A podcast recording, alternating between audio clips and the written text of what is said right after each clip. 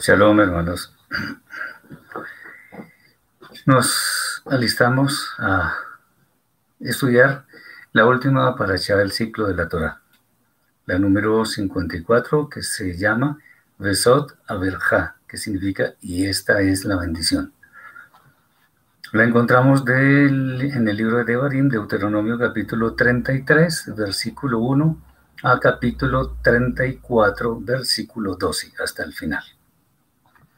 Vamos a hacer un resumen, es una parasha corta, pero vamos a tratar de obtener el mayor provecho de ella, con la ayuda del Eterno. Entonces vamos al resumen.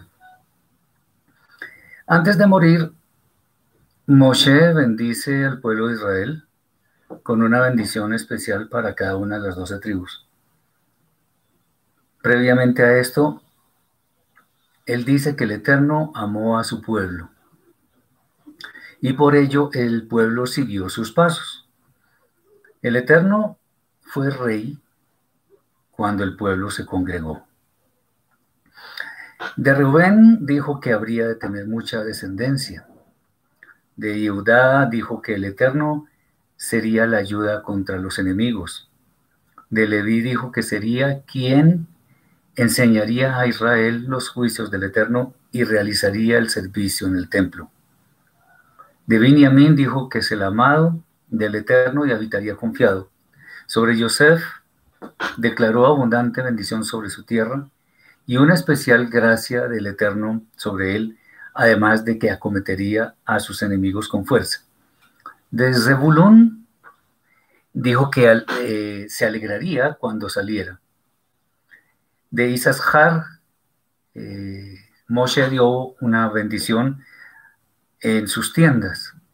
Sobre Gad declaró que tendría una buena tierra e iría al frente de Israel. Adán lo vio como cachorro de león.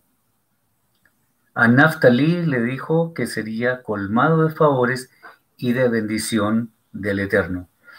A Asher le dio una bendición especial como el amado de sus hermanos. Es interesante anotar que no hay una bendición específica sobre Shimon. Sobre esto vamos a tratar de hablar. Moshe entonces después sube el monte Nebo y el Eterno le mostró toda la tierra prometida, toda la tierra que habría de darle a su pueblo, Israel. El Eterno una vez más le, reitera que va a ver la tierra, pero que definitivamente no pasará a ella. Y allí murió Moshe a los 120 años, sin haber perdido su vigor. Fue llorado por todos los de Israel durante 30 días.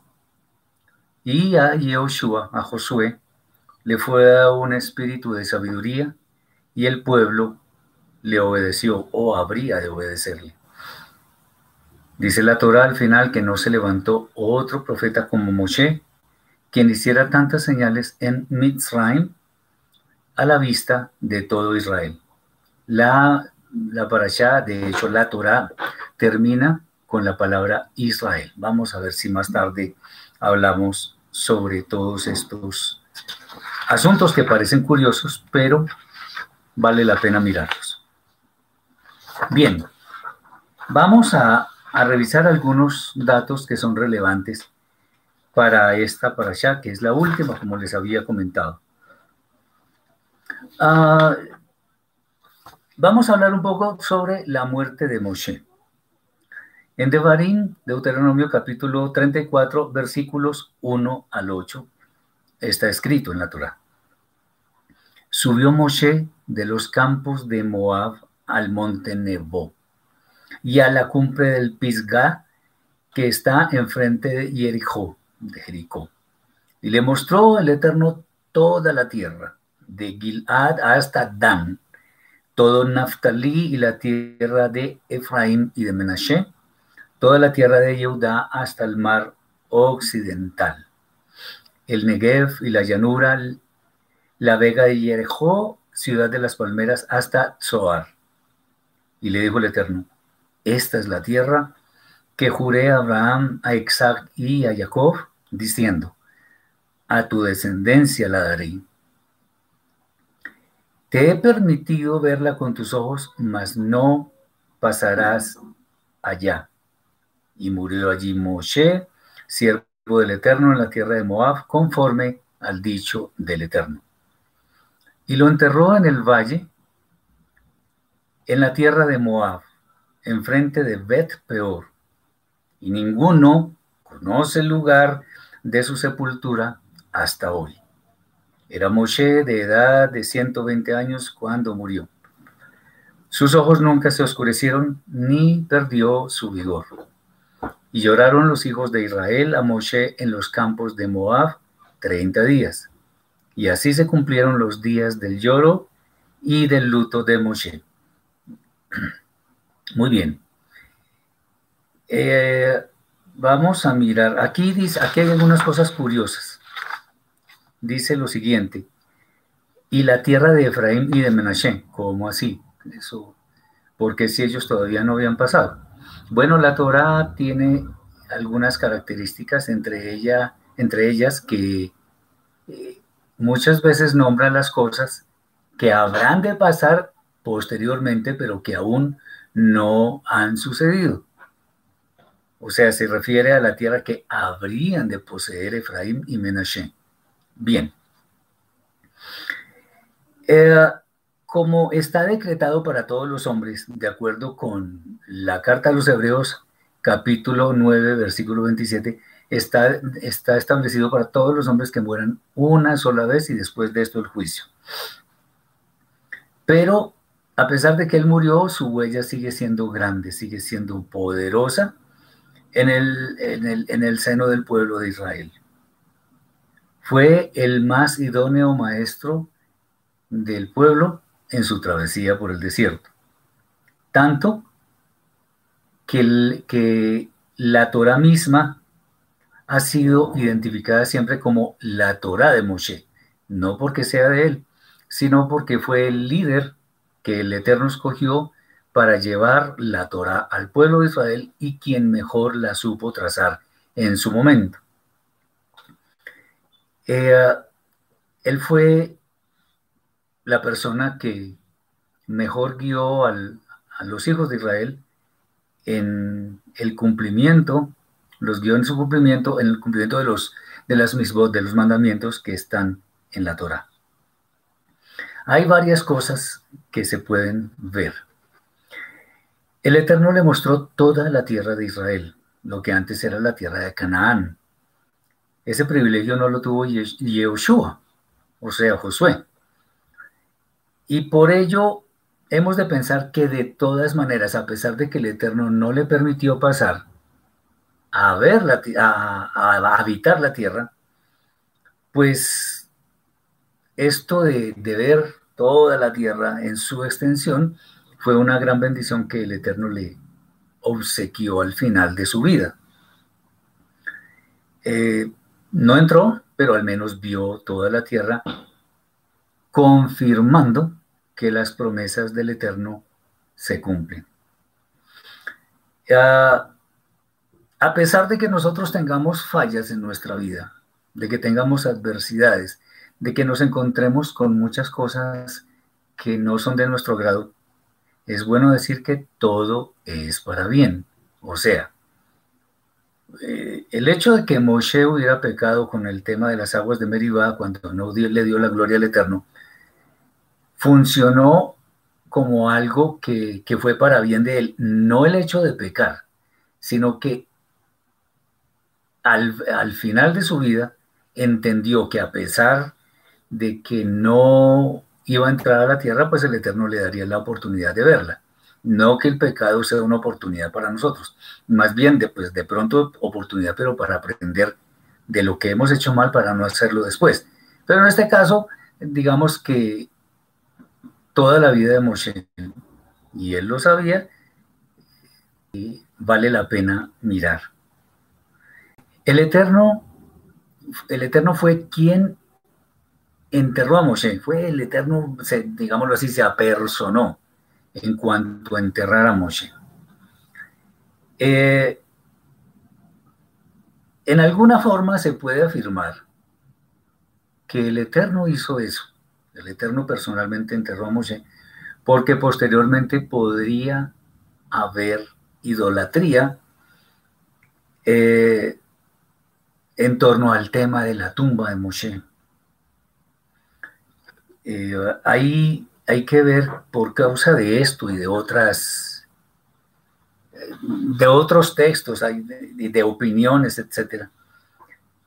Eh, en algunos, digamos que en algunos movimientos, hay muchos que creen eso, se le atribuyen poderes a los muertos. Pero esto no, no está en armonía con la Torah. Entonces, para que no se generen ese tipo de doctrinas, pues es bueno que no eh, le, agreguemos a lo que está escrito en la Torah pensando que esa mitología puede ser cierta. Recordemos que por allá en la carta de Yehuda, de Judas, así lo llaman, se habla de, de dos entes que estuvieron luchando por el cuerpo de Moshe. Entonces hay muchas personas que tratan por todos los medios de saber quiénes eran, por qué ya lo hacían. Pero resulta que el libro de, de de Judas, así como la segunda de Kefas, de Pedro, tiene algunos textos que son casi que iguales al libro de Enoch, que a tanta gente le gusta. Que dice, bueno, ¿y por qué no es canónico? Pues no es canónico porque tiene muchos mitos. En la escritura no existen mitos. A veces se hace eh, alusión a ciertos textos como el libro de Yashar, el que llaman en muchas traducciones Haser. Eh, muchos hablan del libro de Enoch precisamente, como, ay, que por qué no es inspirado, que no sé qué cosas. No es inspirado porque tiene cosas mitológicas que no se pueden comprobar. Entonces no podemos de buenas a primeras decir, sí, ese libro debería estar y le creen a veces más al libro de Enoch que a la misma escritura. Pero como eso no está escrito en la escritura, no podemos darle suficiente credibilidad. Entonces, por eso es que personalmente yo me abstengo de tocar esos textos de esas cartas porque nadie puede comprobar su veracidad. Eh, bueno, José dice, ¿cuál fue la falta para que no entrara a la tierra? Uy, eso está escrito en el libro de números de Bemidbar. Cuando en lugar, el Eterno le dijo que, porque era un lugar donde tenían muchas sedes los hijos de Israel, y el Eterno le dijo, háblale a la roca, y pues va a salir agua. Y Moshe no solo no le habló a la roca, sino que le gritó a la congregación de Israel y le pegó a la roca. Eso fue suficiente para eh, impedir que él entrara a la tierra prometida. Y uno diría, pero eso no puede ser una falta tan grande. Sí, es muy grande.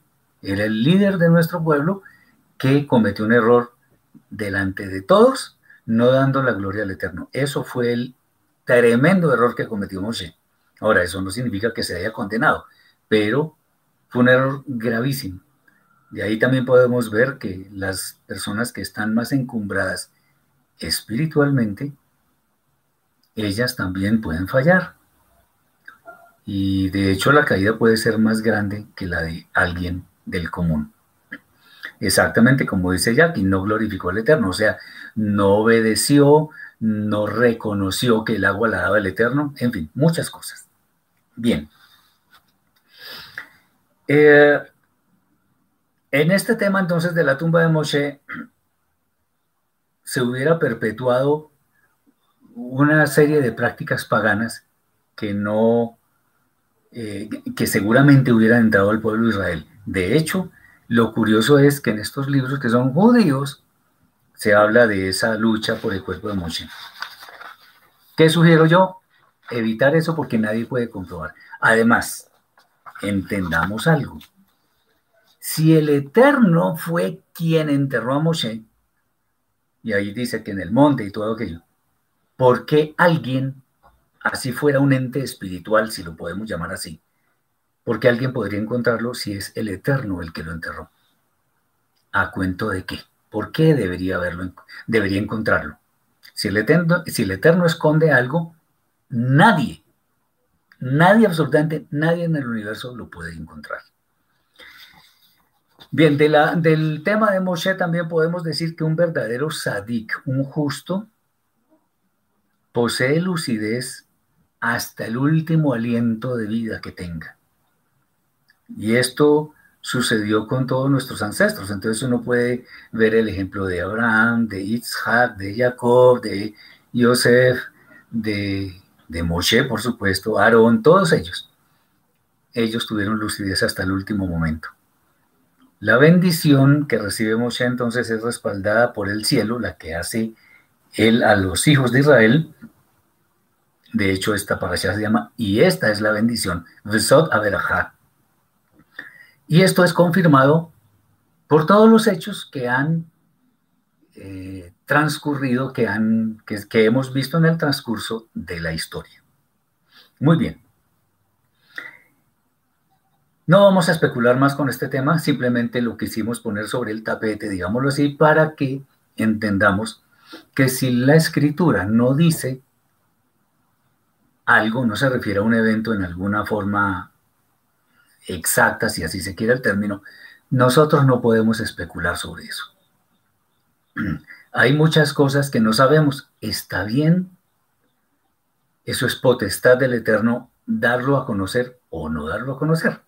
Debemos tener la suficiente humildad como para aceptar que no podemos saberlo todo. Tengamos eso en cuenta. Cuando una persona que está involucrada en el tema de la Torah, de la enseñanza o lo que sea, y a ciertos interrogantes responden, no sé porque eso no está escrito, que no, no juzguemos desfavorablemente a esas personas, porque digamos que humanamente no pueden saber. Si el Eterno está, está impidiendo una revelación sobre algún tema, eso es potestad de Él. No debemos criticarlo. Muy bien. Eh, sobre esto debemos, como último apunte, decir que Moshe es un ejemplo que debemos seguir. Fue un hombre muy virtuoso, con un gran celo por la Torah del Eterno, humilde, como dice la escritura, era un hombre falible, podía fallar, pero eh, lo que él hizo, la obra de su vida, es absolutamente grandiosa. Es digna de imitar, mejor dicho. Es un ejemplo. Bien, un, un tema que al final de la vida de Moshe es importante resaltar, por lo menos para quienes creemos en el Eterno por medio del Santo Maestro Yeshua, es bueno hacer un pequeño paralelo entre Moshe y el Mashiach. ¿Por qué? Porque en este libro de Barim, capítulo 18, versículos 15 al 19, el Eterno dice, por boca de Moshe mismo, que enviará un profeta como Moshe. Entonces, es bueno que entendamos por qué, qué significa eso de ser el profeta como Moshe. Eh, leamos un poco el, texto de Devarim, capítulo 30, versículos, 34, perdón, versículos 10 al 14. Y Yoshua, Josué, hijo de Nun, fue lleno del espíritu de sabiduría, porque Moshe había puesto sus manos sobre él. Y los hijos de Israel le obedecieron e hicieron como el Eterno mandó a Moshe. Y nunca más se levantó el profeta en Israel como Moshe, a quien haya conocido el Eterno cara a cara. Nadie como él en todas las señales y prodigios que el Eterno le envió a hacer en tierra de Misraim, Egipto. A Faró, Faraón, y a todos sus siervos y a toda su tierra, y en el gran poder y en los hechos grandiosos y terribles que hizo Moshe a la vista de todo Israel. Bien. Ojo con esa expresión de que él veía al Eterno cara a cara, porque nadie puede ver al Eterno, porque el Eterno es espíritu. Eso hay que explicarlo con más detalle. Bueno, eh, cuando uno dice que algo, que alguien es como otro alguien, que una persona es como otra persona, es porque se parecen en muchas cosas porque tienen atributos muy similares. Bueno, eso es lo que sucede con Moshe y el Mashiach, para que entendamos las características que hacen que nuestro Mashiach efectivamente sea el que dijo que era. Bien, vamos al grano. Lo primero es que Moshe estuvo en peligro de morir cuando estaba recién nacido. El Mashiach también lo estuvo.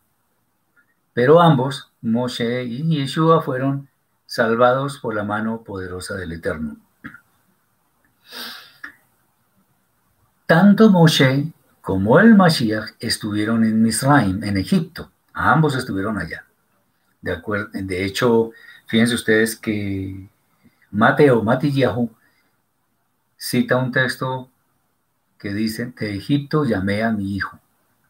Bien, refiriéndose al Mashiach. Moshe fue rechazado por sus hermanos la primera vez que estuvo entre ellos. Fíjense ustedes que cuando él vio que un egipcio maltrataba a uno de sus hermanos del pueblo de Israel, mató al egipcio. Tuvo que huir porque hasta sus hermanos lo despreciaron. Algunos dicen que fueron Datán y Abiram, pero no podemos asegurar nada. Lo que sí es cierto es que se le formó un problema y tuvo que huir. De hecho, por allá en capítulo 1, versículo 11, Juan capítulo 1, versículo 11 dice, a lo suyo vino, pero los suyos no le recibieron. Eso es muy claro. Bien. La segunda vez que estuvo entre sus hermanos, Moshe fue dado a conocer por mano del Eterno. Eh, esto es una nota que hemos puesto, es que tampoco riñe con el paralelo que se establece con la vida de Joseph, que también se dio a conocer, que se dio a conocer la segunda vez que sus hermanos fueron a Egipto. Recuerden que la primera vez ellos no lo reconocieron y él dejó preso a, a Shimón para que volviera Benjamín con ellos. Pero eso no riñe lo que estamos hablando de Moshe porque lo cierto es que la primera vez no lo quisieron reconocer. Eh, el Mashiach, cuando venga por segunda vez, será reconocido por mano del Eterno. ¿Cómo es esto? Recordemos que dice que vienen las nubes, todo ojo le verá, y la gente haciendo Teshuvah y reconociendo que ha cometido muchos pecados, especialmente contra el Mashiach, sabrá que Yeshua es quien cumple todas las profecías que han sido eh, establecidas para que reconozcamos que Él es la persona que dice ser. Los dos, tanto Moshe como Mashiach, fueron objeto de envidia. Moshe fue terrible, recuerden a Korah, Coré, tuvo envidia de él y acuérdense lo que pasó en esa rebelión.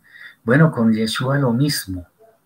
Los fariseos, no todos, los fariseos hipócritas, a los que él confrontaba le tenían mucha envidia. Pues tanto que lo mandaron matar, ¿no?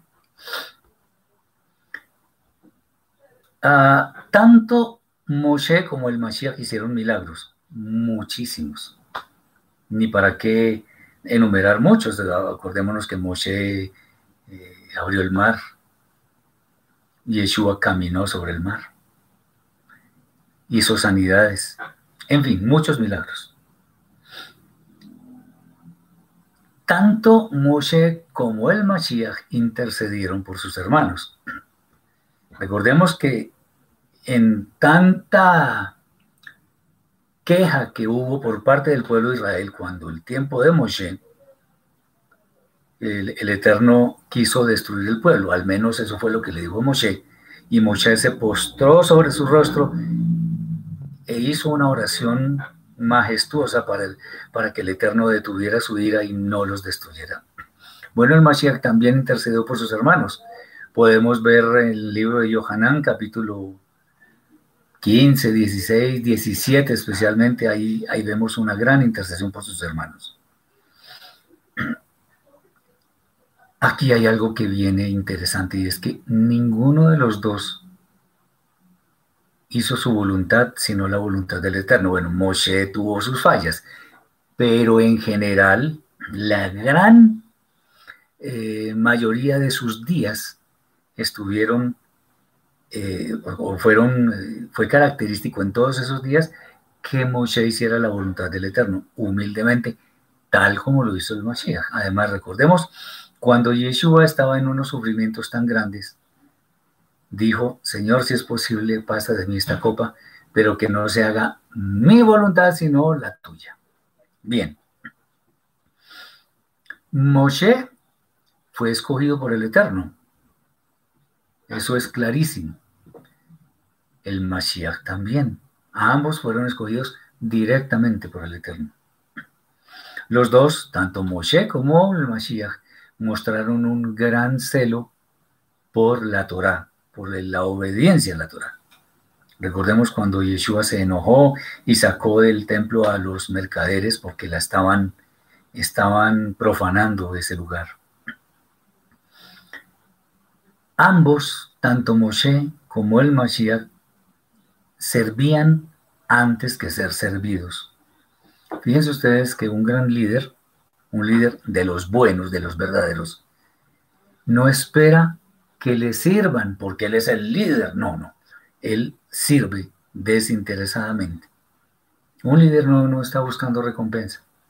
Busca servir a sus seguidores, a su gente.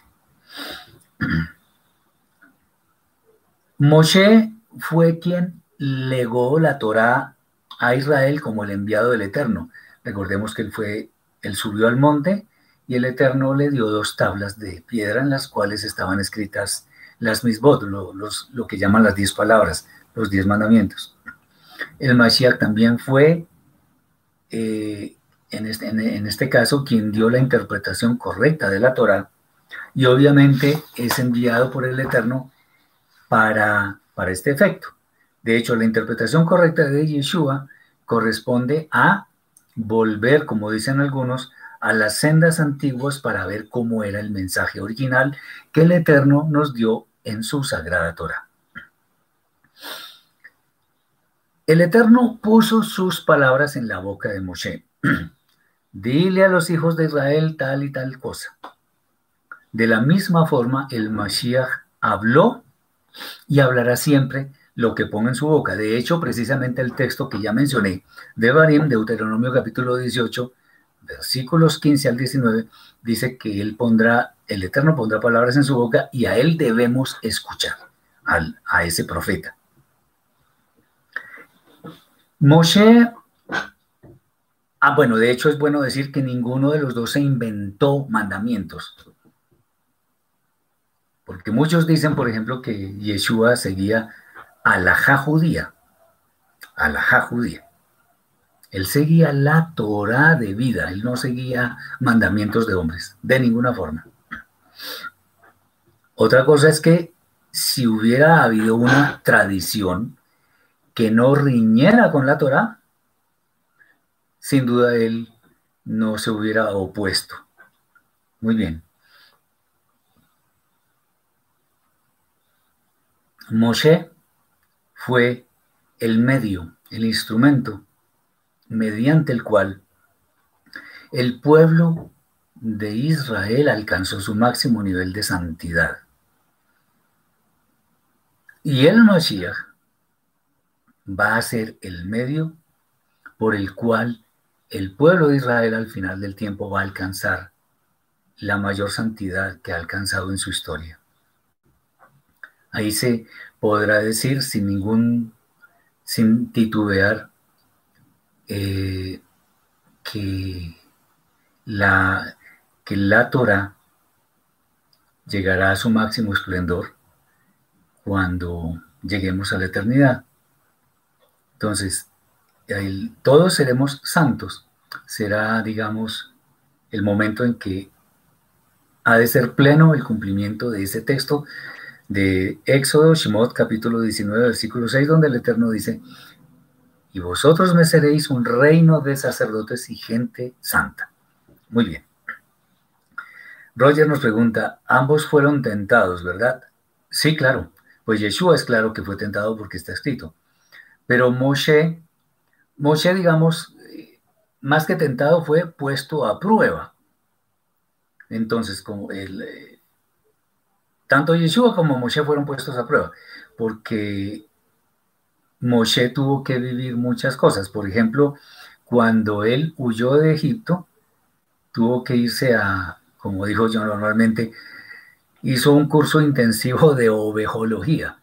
¿Para qué? Para después pastorear al pueblo de Israel.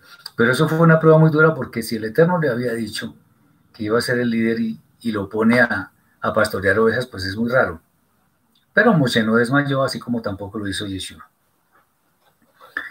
Tanto Moshe como el Mashiach fueron mansos y humildes. Eso es clarísimo porque la Torah lo dice, la Brija ya lo dice.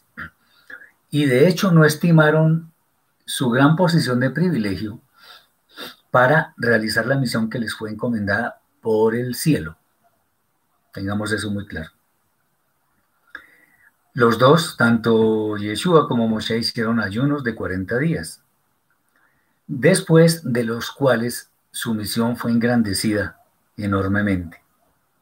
Y, y, y, por supuesto, los dos siempre tuvieron en mente como primera prioridad realizar los planes del Eterno teniéndolos a ellos como instrumentos. Aquí hay algo que es simplemente una curiosidad.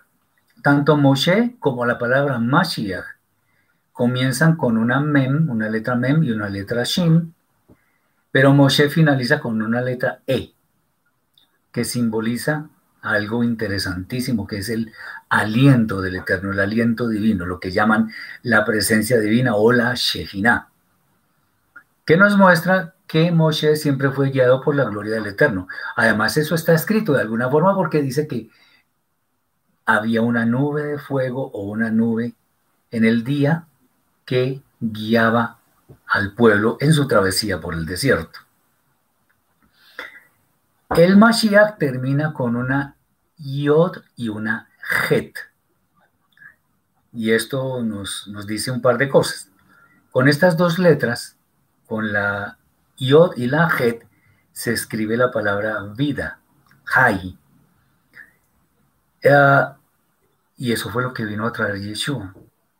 En Yohanan capítulo 10, versículo 10, Juan 10, 10 dice, yo, eh, el ladrón no vino sino para hurtar y matar y destruir. Yo he venido para que tengan vida y vida en abundancia. Obviamente la yod y la het, especialmente la yod, simboliza el nombre del Eterno.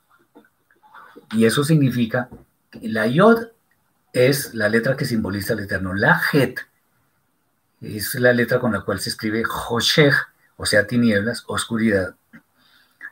¿Y eso qué nos dice? Que la Yod va a triunfar sobre la Het, o sea, el Eterno va a triunfar siempre, siempre sobre la oscuridad. Recordemos lo que está escrito por allá en Yohanan capítulo 1. La luz en las tinieblas resplandece y las tinieblas no prevalecieron sobre ella. Entonces, nos ha de conducir a un mundo perfecto esa luz, que curiosamente también se escribe, eh, perdón, eh, eh, la perfección, la sobreabundancia, la vida eterna, es como el día octavo, el octavo milenio en el cual empieza la eternidad, y la letra Het tiene un valor de 8. Qué interesante. Como esta noche comenzamos el octavo día, que es de Santa Convocación de la fiesta de, o sea, la, la prolongación de la fiesta de Sukkot. Muy bien. Aquí hay una parte del texto muy interesante y entonces es posible que alguien pregunte, dice, nunca más se levantó profeta en Israel como Moshe. Entonces muchos tendrán la disculpa para decir, bueno, si eso es claro, entonces el Mashiach nada, nada que ver con eso.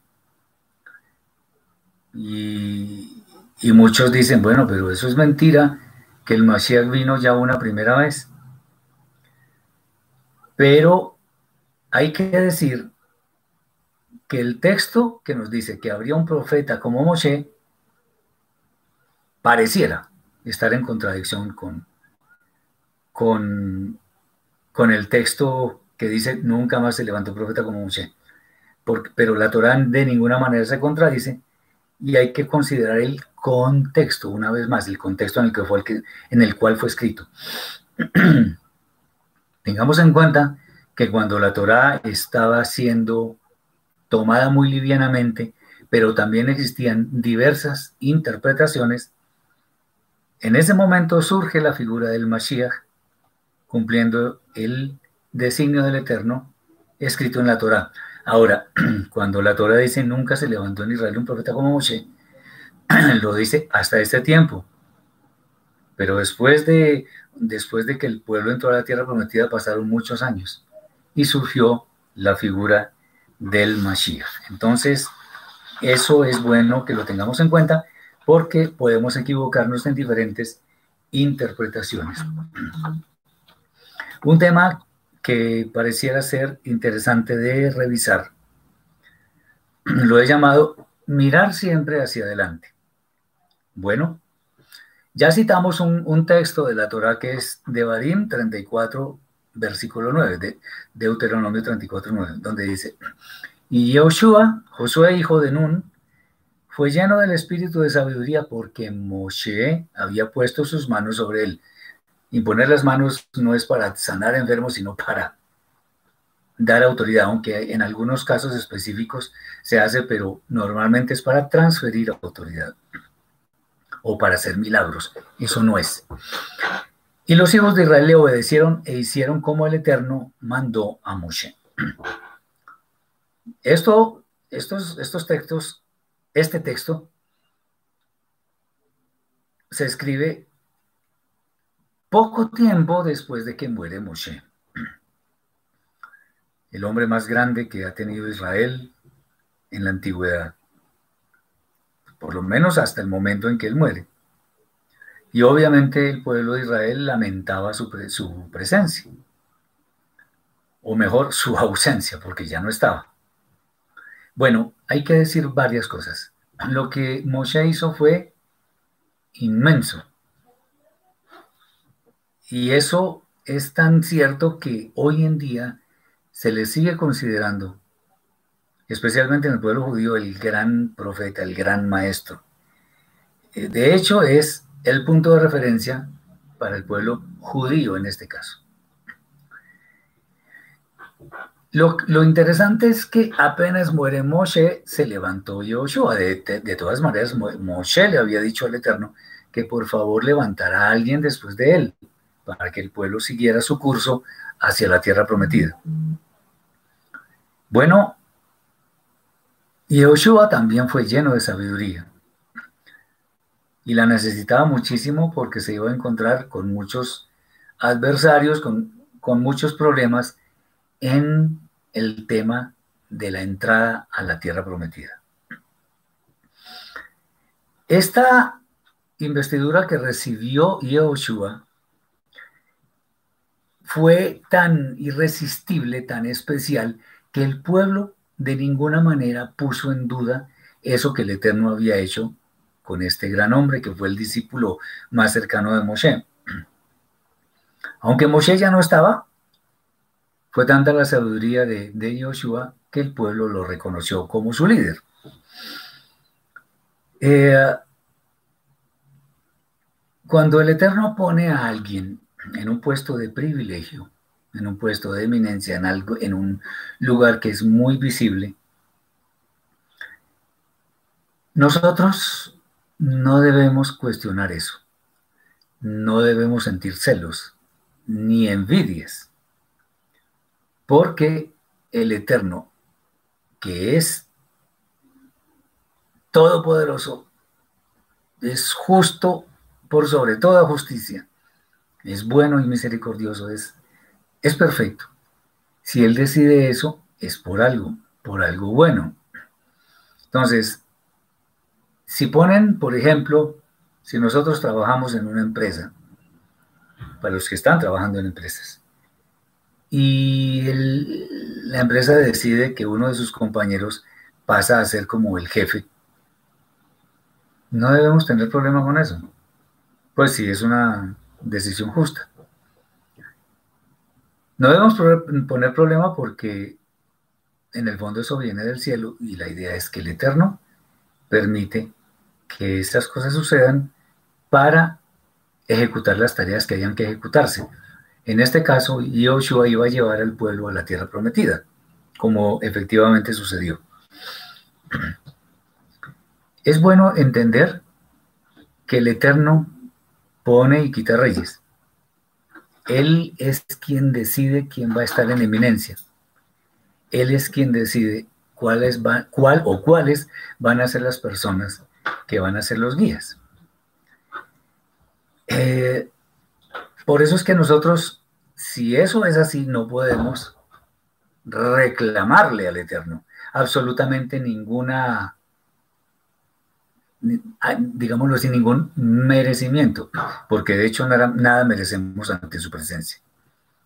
Más bien, cuando el Eterno hace una escogencia de este estilo, es porque considera que es la persona más capacitada para realizar el papel en el cual está siendo elevado, está siendo puesto en eminencia.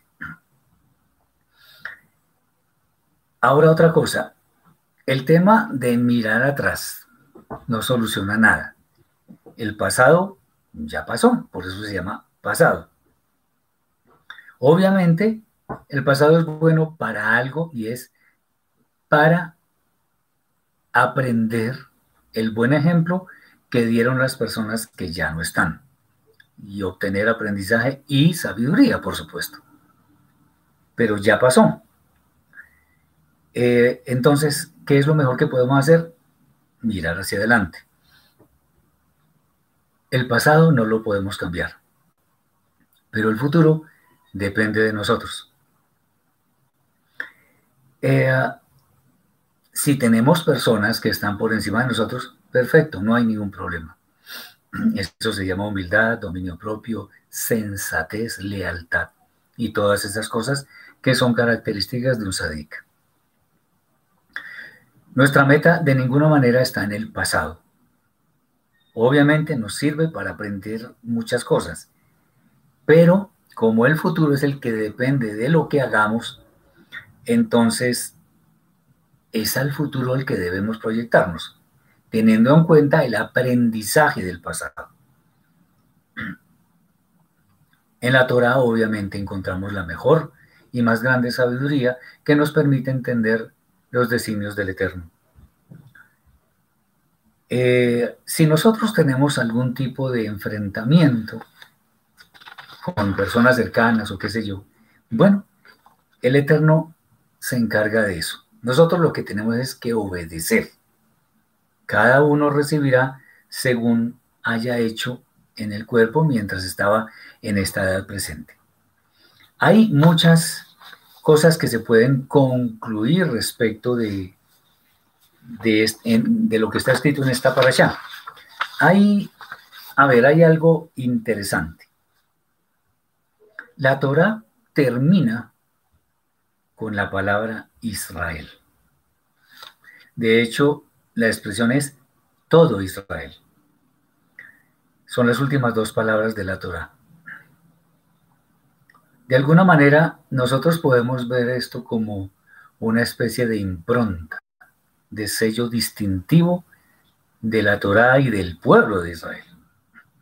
Y el hecho de que sea lo último que está escrito, de alguna manera nos proyecta hacia el tiempo futuro, hacia el final, de hecho. Eh, en el sentido de que todo ha de finalizar en una forma muy gloriosa. Fijémonos algo. El nombre Israel está, eh, está compuesto por varias letras. Yod, Shin, Resh, Aleph y Lamed. Israel. Bien, el, tema es que la Yod es la letra más pequeña y la Lamed, que es la última, es la más grande. Carlos dice, cuando mirar el pasado es para recordar de donde el Eterno nos ha sacado para tenerlo presente a él. Claro que sí, entre otras cosas. Muy bien. Entonces la primera letra es la Yod y la última es la Lamed. Israel es muestra de esto. ¿En qué sentido? Comienza siendo el pueblo más pequeño. Empezó con una persona. Abraham fue la semilla del pueblo de Israel, pero va a terminar siendo el pueblo más grande de la tierra. Eh, eso es interesante porque a pesar de que hay persecuciones, de que hay señalamientos, hay desprecio, hay muchas cosas contra Israel, finalmente es el pueblo que al final verá la luz y será el que aglutine a todas las familias de la tierra que sean salvas, por supuesto. Otra cosa, la Yod simboliza por excelencia al Eterno. Para quienes tienen alguna noción de la lengua hebrea, la Yod es la única letra. Si las ponemos todas como una línea imaginaria, es la única que no toca esa, línea. Es como una comilla pequeña, pero no toca, no toca esa base que sí la tocan las demás. Porque el Eterno está arriba, lo ve todo. Bien. Esta parasha, Vesot Averaja, comienza con una letra Vav. Eh, por si acaso hay alguien que pregunte que si estamos estudiando Kabbalah o algo así. No, pero los escritos nos muestran cosas bien interesantes. Este, esta parasha comienza con una letra Vav, o sea, Vesot Abraha. La letra Vav, así como la Yod es un ganchito, la Vav es como un, ese ganchito, pero que baja al piso. Es como si la Yod simboliza el Eterno, es como cuando el Eterno baja a estar con el hombre. Por lo tanto, esa especie de gancho que es la, la letra Vav, es la que representa la conexión que hay entre el Eterno y sus hijos de obediencia. ¿Y por medio de quién? De su presencia divina, el aliento de Él. Obviamente que eso se va a dar cuando se cumplan todos los mandamientos. De hecho, déjenme decirles que la letra Bab tiene eh, eh, su número es el 6, por lo tanto es como número de hombre, haciendo eh, alusión a otros temas. ¿Por qué? Porque el Eterno va a estar con el hombre. Bien. Todos estos propósitos que el Eterno ha que ha establecido en su Torah tienen un destinatario que es el pueblo de Israel. Alguno dirá, bueno, ¿y qué pasa con los gentiles?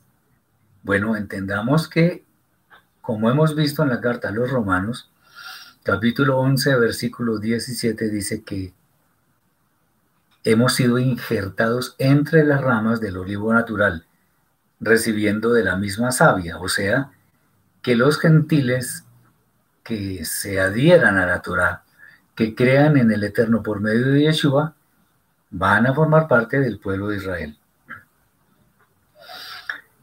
Eh, ¿Cómo podemos ver esto de que Israel es el destinatario de todos los, los, pactos, las promesas, la Torah también?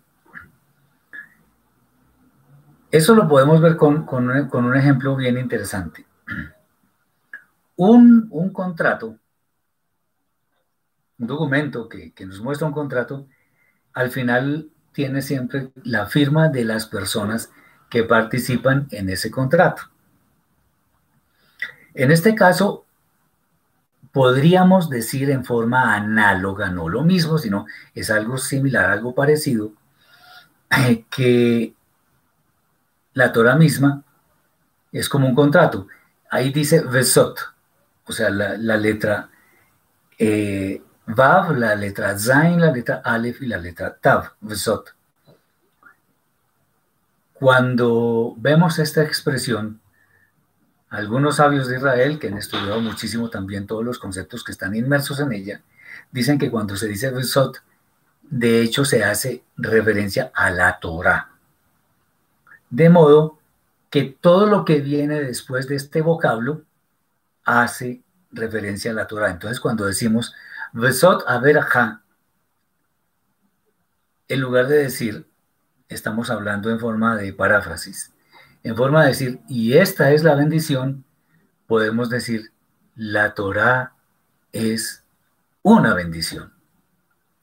Entonces, Esto es, estos son, digamos, tips, son algunas cosas, algunas maravillas que podemos extraer del estudio de esta Torah, que es la última. Si el Eterno lo permite, en el próximo Shabbat ya comenzaremos a estudiar el ciclo desde la primera para que es Bereshit. Comenzaremos otra vez el ciclo. No es un ciclo en el cual nosotros nos quedemos girando en el mismo, en el mismo plano, sino es un ciclo que hace esto. O sea, es el mismo contenido, pero vamos creciendo en sabiduría y en verdad, en estatura espiritual. ¿Eso qué significa? Que a pesar de que el contenido sea el mismo, vamos a encontrar más cosas que nos van haciendo más sabios. Entonces, estudiar la Torah es una bendición. Y lo que acabamos de hacer hoy es haber terminado un ciclo de grandes estudios, de grandes bendiciones, por las cuales muchas personas están creyendo el legado del Eterno por medio de Moshe, de sus profetas, del Mashiach y de todos sus escritos. Esperemos que el próximo ciclo lo comencemos con grandes bríos para también crecer en sabiduría. Espero que esto haya sido de gran bendición para sus vidas y como siempre, que sus familias, que ustedes sean protegidos en sus cuerpos y sus almas, que sigamos haciendo el bien. Repetir es una forma muy didáctica que tiene la Torah para que aprendamos. Pero cada vez que repetimos un estudio, en realidad no lo estamos repitiendo, sino que estamos obteniendo nuevas riquezas para que nuestra Neshama, nuestra alma, crezca o vaya en el proceso de crecimiento a la estatura de un varón perfecto, que es el Mashiach. Muchas gracias por su atención. Que el Eterno les bendiga. Espero que tengan un día de santa convocación, que es el que comienza más tarde, el octavo día después de la fiesta de Sukkot, y que tengan un Shabbat muy bendecidos. Shabbat Shalom para todos y bendiciones.